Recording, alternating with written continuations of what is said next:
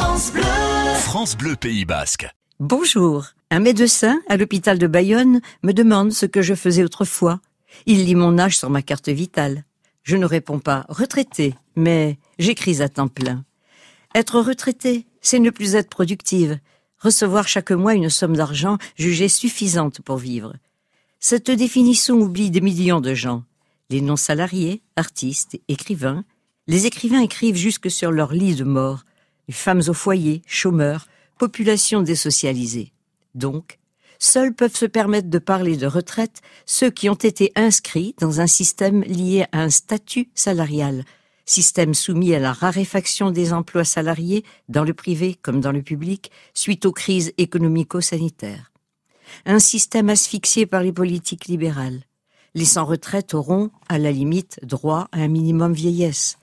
Les Espagnols nomment la retraite la jubilación. Anne Sylvestre nous chante la vieille Clémence. Clémence, Clémence a pris des vacances. Clémence ne fait plus rien.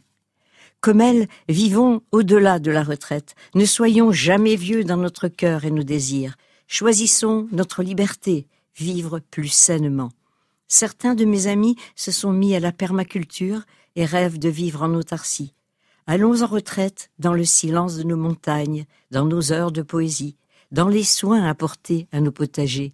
Goûtons le privilège de ne plus être bloqués dans les embouteillages, de respirer moins de particules fines, de césium 137, et de sentir nos têtes et nos cœurs plus joyeux.